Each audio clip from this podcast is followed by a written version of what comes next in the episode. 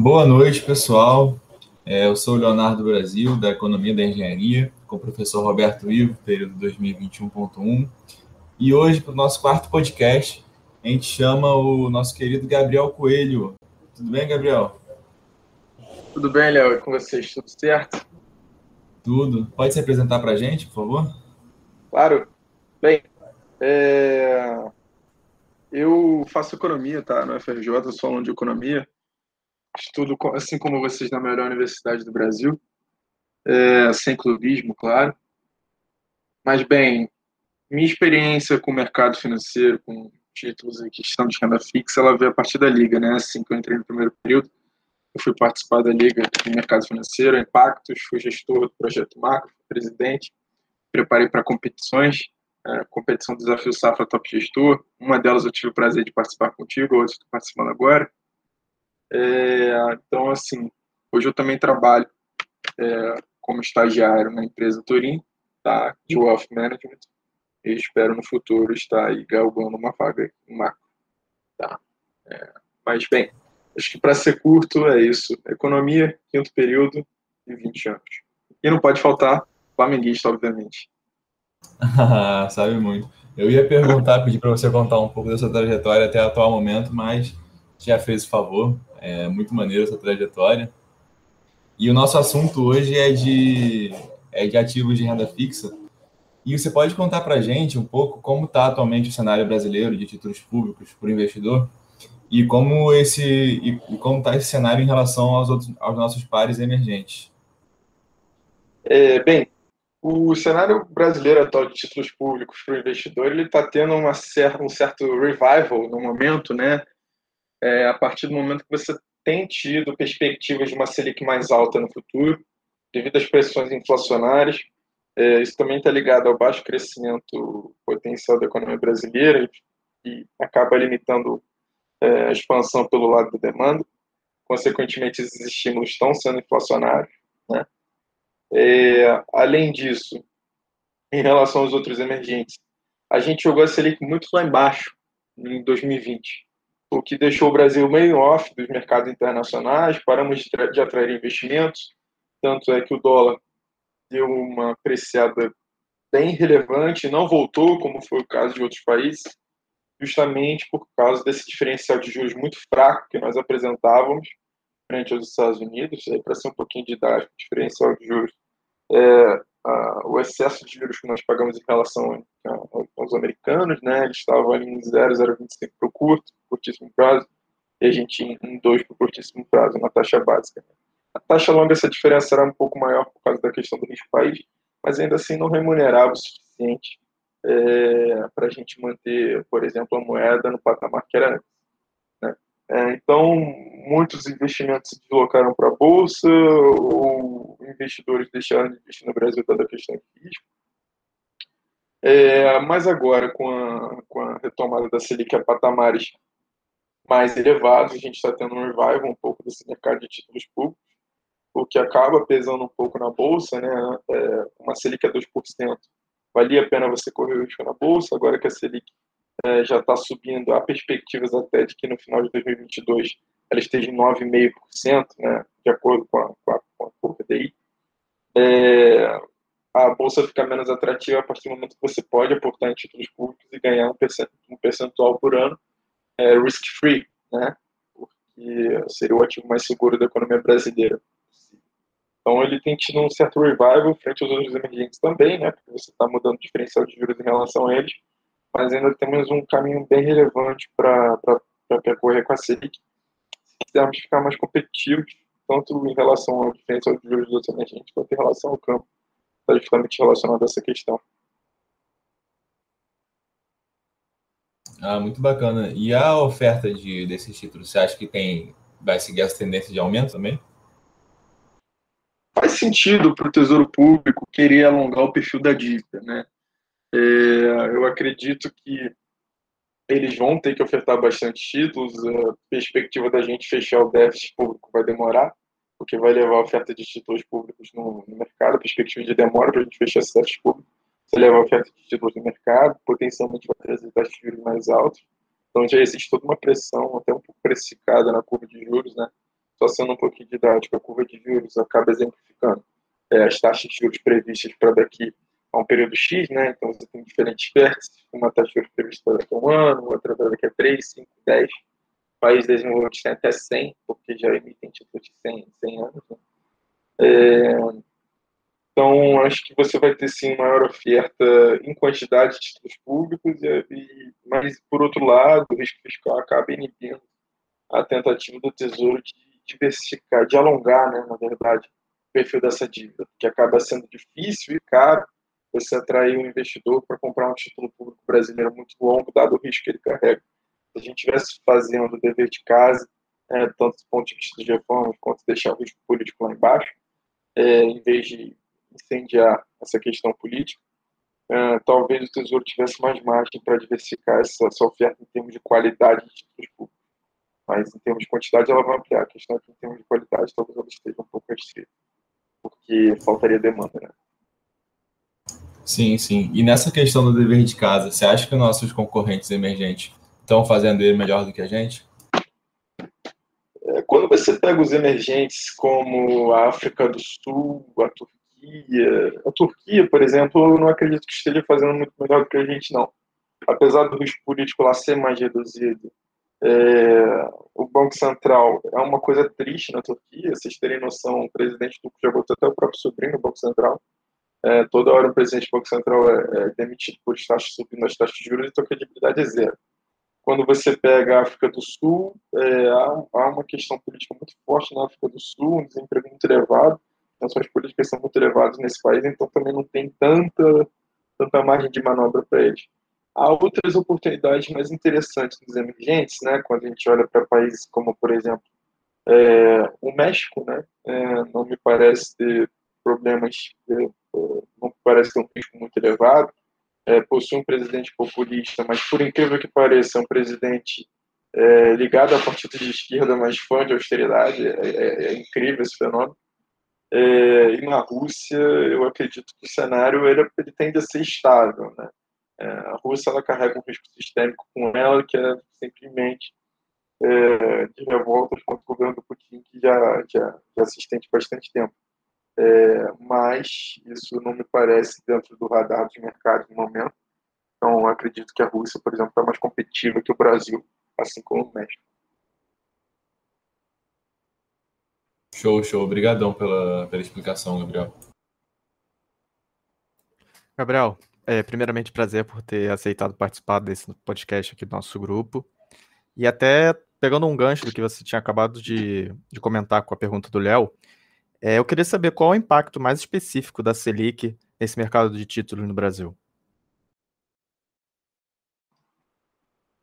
Bem, é, ao princípio ele deveria é, facilitar é, o financiamento do próprio tesouro, né? Quando você oferece rentabilidade, é, quando você sinaliza uma Selic mais elevada, e se o Banco Central cumprir a risco que ele vem falando é, nas atas dele, que ele planeja é, do jeito que for preciso para segurar, para ancorar a expectativa de inflação, sinalizando um, um, uma alta de juros mais forte do necessário, mais forte do que o previsto possível. Eu acho que assim é, ajuda a garantir essa rentabilidade do investidor, ajuda a garantir para o investidor que, olha, a gente está vendo que está subindo, seja por inflação comendo um pouco do rendimento nominal de um lado, seja pelo risco político de outro, mas nós, Banco Central, estamos comprometidos a fazer essa rentabilidade alto o suficiente para que você não deixe de investir aqui. Ao mesmo tempo, os mercados acabam exigindo um juro maior. Né? Então, de qualquer jeito, o juro tende a ir para cima. A Selic, ela não é a única determinante, como, como vocês já devem ter percebido, dos juros cobrados pelos títulos. Né? Obviamente que a curto prazo ela, ela tende a ter maior preponderância, porque a Selic é a taxa over. No entanto, para títulos mais a longo prazo, preponderam questões mais ligadas ao risco país. Então, a curto prazo, a Selic ajuda, a, ajuda o Tesouro a se financiar. É, no entanto, é, a longo prazo, eu acredito que foge um pouquinho do escopo dela. Está né? Tá mais ligada a questões de risco país, que estão tendo muito impacto da questão política recentemente, e da nossa inabilidade em passar as reformas necessárias.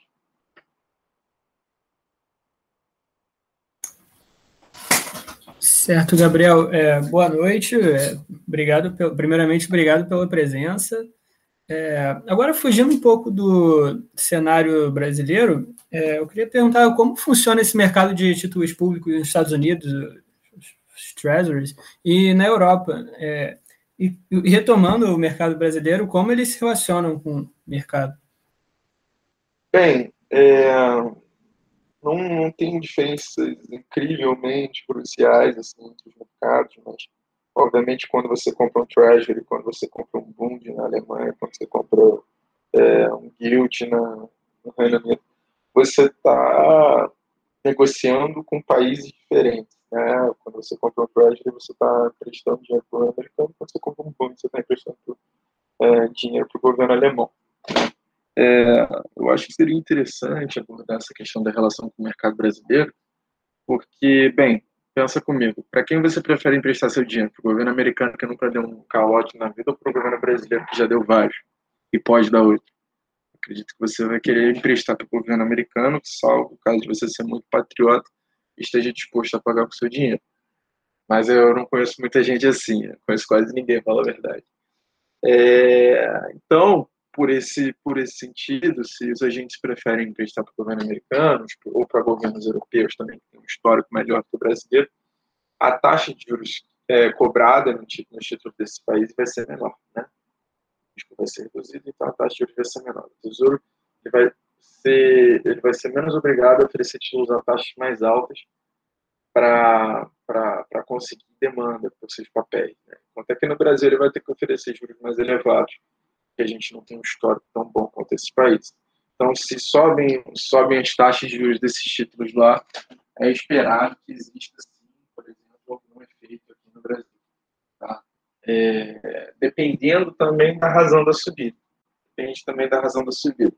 Se é o Banco Central americano ou europeu que está subindo juros lá e sinalizando uma política monetária mais apertada, isso quer dizer que a liquidez desses países, é, no momento é abundante, vai se reduzir. Com a liquidez se reduzindo, vai haver menos dinheiro no mercado. Havendo menos dinheiro no mercado, eu vou ter um custo de oportunidade maior de aplicar meu dinheiro no, no Brasil, de aplicar meu dinheiro em outro país, na Europa, Estados Unidos ou Brasil. É, então, eu vou demandar mais juros é, do governo brasileiro para poder aplicar aqui, do Tesouro Brasileiro para poder aplicar aqui. Consequentemente, haveria essa relação. Né? Então, se há uma sinalização de que vai reduzir a liquidez no mercado, os títulos públicos americanos e europeus é, deveriam, deveriam abrir em termos de taxa de juros, ou seja, deveriam caminhar para taxas mais elevadas, isso haveria impacto no, nos títulos públicos brasileiros também, que também deveriam é, caminhar para taxas de juros mais elevadas. A não ser que a gente fosse muito teimoso, isso poderia acabar escapando pelo câmbio. Mas aí já, já é outra história. Eu acho que seria interessante também falar um pouquinho sobre o que tem acontecido com esses mercados de títulos públicos. Você pega o caso é, americano, o que você tem tido hoje são, pegando o VEX de 10 anos, você tem tido hoje uma pressão de compra muito grande sobre esses títulos públicos de 10 anos, de maneira que as taxas de juros deles hoje parecem incompatíveis com o que deveriam ser de acordo com o cenário econômico global. Né? Quando a gente olha, por exemplo, é, a TIPS, que é um título público nos Estados Unidos protegido pela inflação, ou seja, paga o juro real, a gente observa que o juro real dela está no mesmo patamar de agosto de 2020. E a gente tem que estudar, bem, o que, forma esse patamar, o que, forma esse nível de juro real? Por que, que ele está no mesmo patamar de agosto de 2020? Olha, é, as perspectivas de inflação do mercado parecem estar estáveis com o cenário econômico esperado. Está errado nesse, tá errado nesse mix, né? Está errado nessa conta de juro real, então seria o juro nominal. Juro real, nominal menos inflação. Se a expectativa de inflação a inflação que está na curva está em o cenário esperado, está errado o juro nominal. E o que causa esse juro nominal está errado? Assim? É, bem, vários fatores. É, então, hoje a gente tem um cenário muito diferente do de 2020. Por exemplo, a gente tem ampla disponibilidade de vacinas, perspectivas fortalecidas de crescimento global, é, e por aí vai. De tal maneira que a gente deveria ter uma pressão dos juros para cima. Que isso não acontece? É o ponto que eu estou querendo chegar nas explicações é que você tem tido uma pressão técnica muito grande em cima disso. Né? Como assim? Bem, o Tesouro Americano ele tem ofertado menos títulos públicos recentemente. Consequentemente, quando você tem oferta, quando você tem uma oferta menor de títulos públicos, é, há uma demanda relativa maior por eles. Essa demanda aqui é ainda mais impulsionada pelo próprio Federal Reserve, que é o Banco Central Americano, meio de seus programas de quantitative easing, tem exercido essa compra de títulos. Né? Então, se você tem uma demanda é, maior do que maior do que maior do que maior do que a oferta, é, vamos chamar de natural, né? Chamado ponto que deveria ser, é, essa taxa, essa curva de juros já fechar. Esses juros eles vão se reduzir. Porque pensa do ponto de vista. Bom, eu sou tesouro. Quero vender, um, eu quero financiar um déficit no governo, vamos vender títulos públicos. Existe bastante demanda, é, o preço dele vai subir, o preço dessa taxa e o preço sobe até checar. Tá? Então, você está tendo aí no mercado americano, por exemplo, uma taxa não condizente com os, com os padrões de preços globais atuais. Inclusive, no próprio mercado, muitos gestores estão afirmando isso e fazendo posições que se beneficiam é, desse, de um potencial aumento da taxa de juros. Quando ele poderia vir, por exemplo, bom, poderia vir no final do ano. Lá nos Estados Unidos, se vocês estão acompanhando, se discute muito taper. O que é um taper? É uma redução do ritmo de compras por parte do Banco Central. O Banco Central americano, todo mês, compra X bilhões de dólares em treasuries ele faz um taper e começa a reduzir esse X. Não, não quer dizer que ele vai vender, aí seria um type. Tá? Mas ele vai começar a reduzir esse ritmo de compra de títulos. Reduzindo esse ritmo de compra de títulos e com maiores leilões programados do Tesouro é, o segundo semestre, você haveria essa inversão da pressão técnica. Tá? É, outra questão que é interessante dizer é que as próprias, o próprio mercado ele, ele dialoga constantemente com os, com os títulos públicos americanos, em qualquer país. Mas há outros motivos próprio mercado, para os títulos públicos estarem, é, americanos estarem com uma taxa de juros tão baixa no momento, né? estarem com essa simetria, chamemos assim. Foi a questão da variante Delta. Ficaram preocupados em relação ao crescimento econômico, o país não está tão vacinado assim. É, consequentemente, se você espera um crescimento econômico mais baixo, a taxa de juros esperada dos treasuries é menor, porque você espera que o Fed suba menos no futuro. Então, esse seria o cenário, por exemplo, dos títulos públicos americanos essa abertura dos títulos públicos americanos vai causar uma abertura da, essa, esse aumento de taxa dos títulos públicos americanos mais longo prazo vai causar um aumento de taxa dos títulos públicos brasileiros? Eu acredito que não. Vai preponderar aqui o fator local. Em relação à Europa, é legal acrescentar uma coisa. Né? É, os títulos públicos europeus eles também estão sofrendo o mesmo tipo de pressão. Né? O Banco Central Europeu ele tem dois programas de compra de títulos principais. Ele tem o APP, tá? é, o APP. Ele foi um programa criado em 2019 pelo então presidente do Banco Central, Mário Draghi. Tá? É, o Mário Draghi, naquela época, acreditou que necessitava de mais liquidez na economia, então entrou comprando títulos públicos.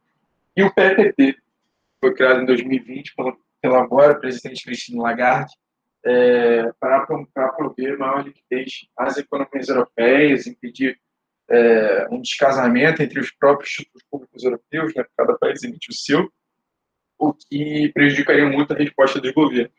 Então, quando o Banco Central Europeu entra comprando ali no auge da pandemia, ele ajuda a elevar a demanda por títulos públicos, a taxa de títulos públicos cai e os governos conseguem se financiar. É, o Banco Central Europeu compra dívidas dos governos, eles conseguem se financiar, responder à pandemia conseguem fazer outros pacotes fiscais. Agora, com, as, com a perspectiva de retomada na Europa, na Europa é, com um aumento da inflação nos países do norte, houve pressão de pessoas dentro do Banco Central Europeu, mantidas como ROCs, né, mantidas como avesas da inflação, para o Banco Central Europeu reduzir essas compras. É, a Cristina Lagarde foi fez um anúncio nessa última semana dizendo que ia reduzir essas compras, mas que não era um taper, né? É, aí você me fala, bom, taper não é uma redução do ritmo de compras. É uma redução do ritmo de compras. Ela está sim fazendo taper, só que ela disse que não estava e o mercado acreditou, porque ela disse isso muito bem. Ela falou da seguinte maneira, bem, estamos reduzindo as compras, isso não é um tapering, nós estamos apenas recalibrando o cenário. E podemos aumentar no futuro se necessário. O tapering você não espera que volte e seja revertido. Nesse caso, dessa recalibragem, poderia. Então, é, a gente vai ter, então, o Banco Central continuamente exercendo essa pressão, né? é, de tal maneira que os títulos públicos europeus vão, vão ter taxas de juros mais altas, pena mais baixas, mais reduzidas. O único fator de curto prazo que pode mudar isso seriam as eleições alemãs que estão acontecendo na Europa. Tá? é, as eleições alemãs que estão acontecendo agora, elas estão contemplando nas pesquisas um avanço muito grande do partido de esquerda, com o SPD, juntamente com uma estabilidade lá no, top 3 do Partido Verde, que é o Bruno. Uma coalizão entre esses dois, mais um do partido de esquerda, ou até mesmo um partido liberal, que sob concorrência reduzir o preço político, pode provocar expectativas de mais gasto público na Alemanha. Se você tem mais gasto no país, você vai ter uma expansão do déficit é, de tal maneira que o Tesouro vai ter que emitir mais títulos públicos. Ele emitindo mais títulos públicos, você vai aumentar a oferta do título em relação à demanda, de tal maneira que você vai ter que aumentar a taxa de juros para que haja a compra desses títulos públicos, é, reduzindo o preço deles. Né? É, consequentemente, é o que a gente chama de curva de juros vai ver, os juros vão ficar mais altos. É, então, existe essa, existe, essa, existe essa expectativa para o curto prazo dos europeus que ainda não se concretizou porque, é, porque a eleição ainda não está definida e ainda há bastante incerteza aí. Tá? É, bem, acho que são, são, são, são os casos. A gente pode falar um pouquinho de como devem ser os juros nos países envolvidos. No Japão tem até algumas questões envolvendo é, os, os japoneses, mas que já são reféns de um, de um programa de compra de massivos do BOJ, que é o Banco Central japonês.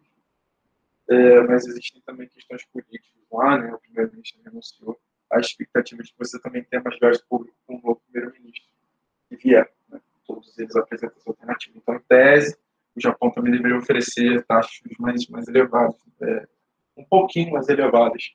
Tá?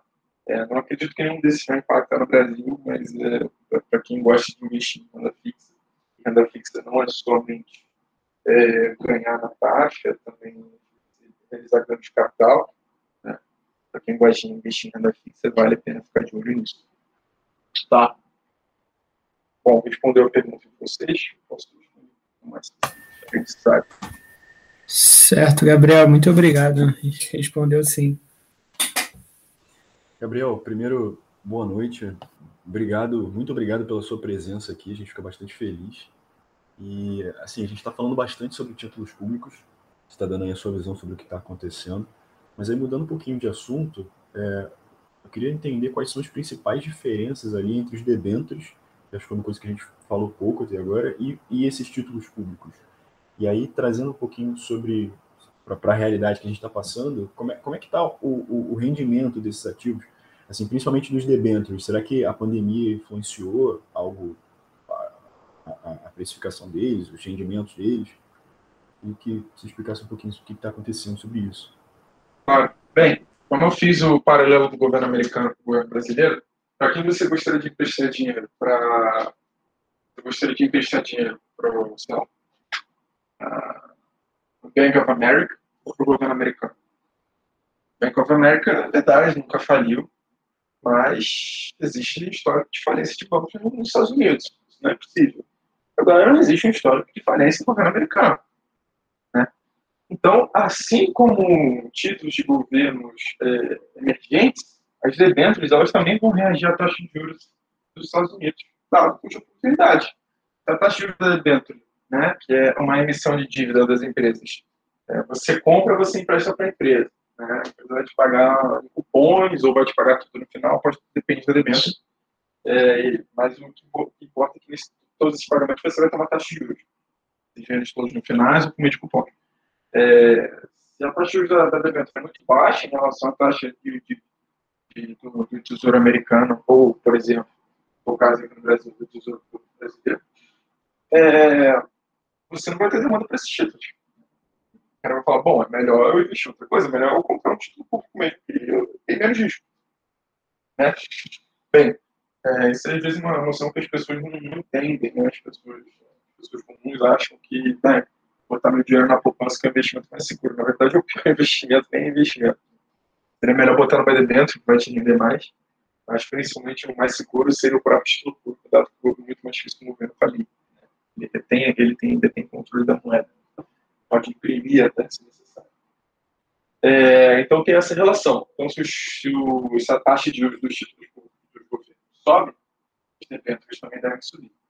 Do ponto de vista da pandemia, uma debênture, assim como um, título público, está ligado ao risco, porque é, quando você compra um título, você está emprestando para alguém. Né? Quando você está emprestando para alguém, tem várias coisas que você considera na hora de, de cobrar o preço, que é o juro, cobrar o preço que você empresta. Entre elas, o risco. Essa pessoa tem um risco muito alto, ela vai ter que pagar muito para eu querer emprestar para ela. Né? Então, o que aconteceu na pandemia foi justamente isso. Foi a desaceleração econômica provocada pelo coronavírus. Muitas empresas ficaram sob receio de falência, sob receio de, de pior considerável das condições, de tal maneira que o risco dessas empresas se elevou. Né? De tal maneira que o risco dessas empresas se elevou custo que essa empresa se levando, os juros foram mais para cima. Os juros subiram. Tá? Os juros subiram, houve uma abertura das taxas de debêntures. Consequentemente, é, isso acabou levando até alguns programas de, de, de compra de títulos de alguns países envolvidos. Né? O FED, por exemplo, compra debênture, o Banco Central Europeu, se não me engano, também. É, no Brasil chegou a se ventilar essa ideia, mas não foi levada para frente. É, então, assim, a curto prazo, os bancos centrais ajudaram a manter as taxas dessas debêntures mais comportadas, mas se não houvesse intervenção deles, elas iam definitivamente para a lua. Tá? E aí começa a ser bastante nefasto, porque a empresa começa a ter bastante dificuldade de se financiar. Dificuldade de se financiar. Tá?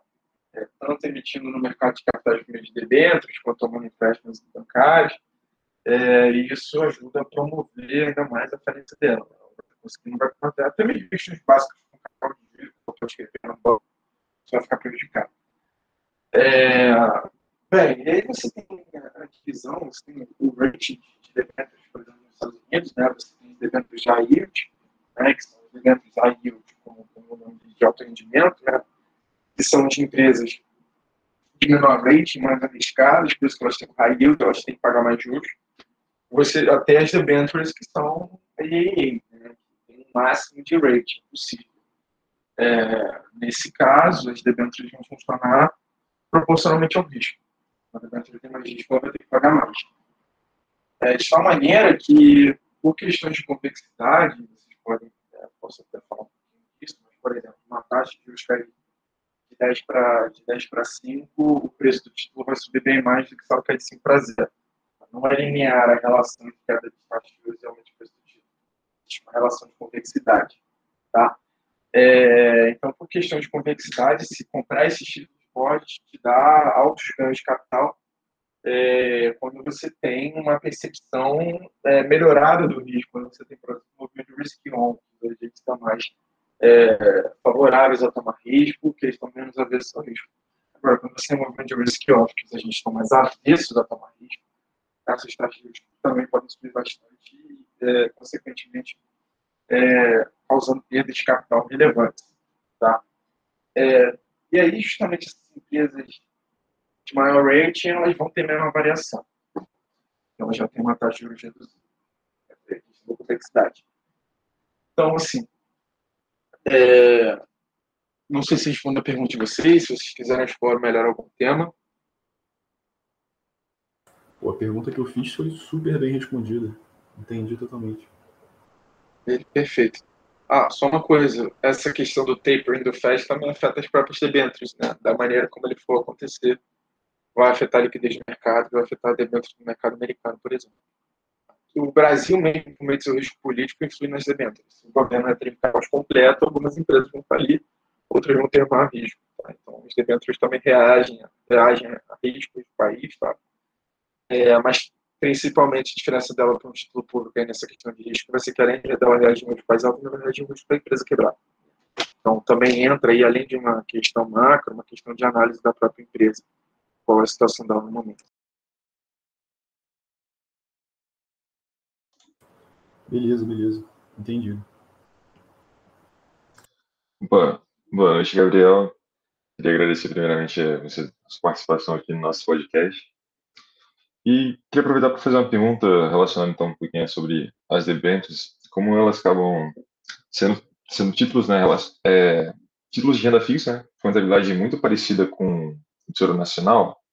Tipo, nesse sentido, eu queria saber, por exemplo, com relação aos bonds de países envolvidos, isso pode incluir os zero bonds, por exemplo, como que as ter moedas fortes por trás afetam a rentabilidade desses tipos de investimentos?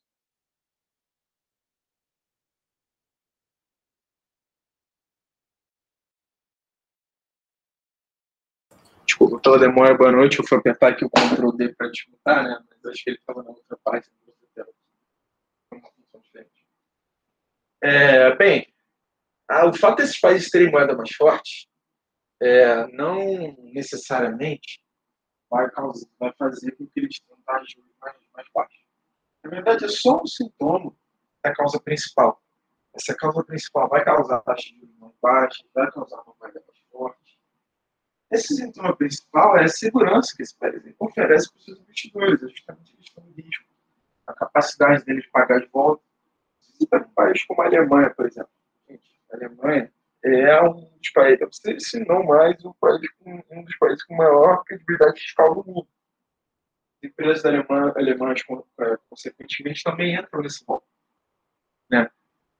É, então, a Alemanha, vamos supor que a Alemanha tem sua própria moeda, que na verdade hoje é o euro, mas já foi um dia. Vamos supor que a Alemanha hoje, por algum motivo, tem a sua própria moeda, o marco alemão, Deutschmark. É, essa moeda ela vai ser forte, porque a Alemanha tem uma credibilidade muito forte, de tal maneira que ela atrai bastante investimentos, atrai bastante investimento, investimentos. Há fluxo, há fluxo de fora para dentro, né? há fluxo de entrada muito forte nos mercados alemães, de tal maneira que a demanda pelo Deutschmark se acelera.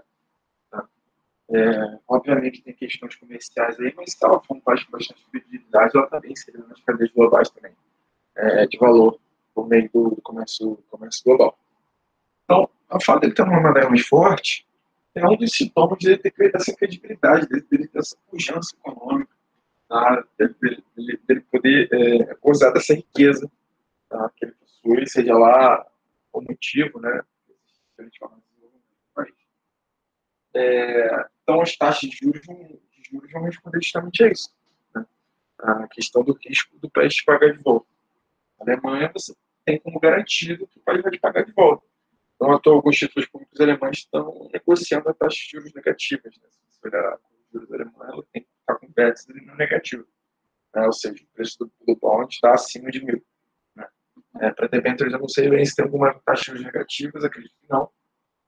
É, mas, bem, é, mas então tem justamente essa questão do, do próprio risco do país e da capacidade dele de pagar de volta.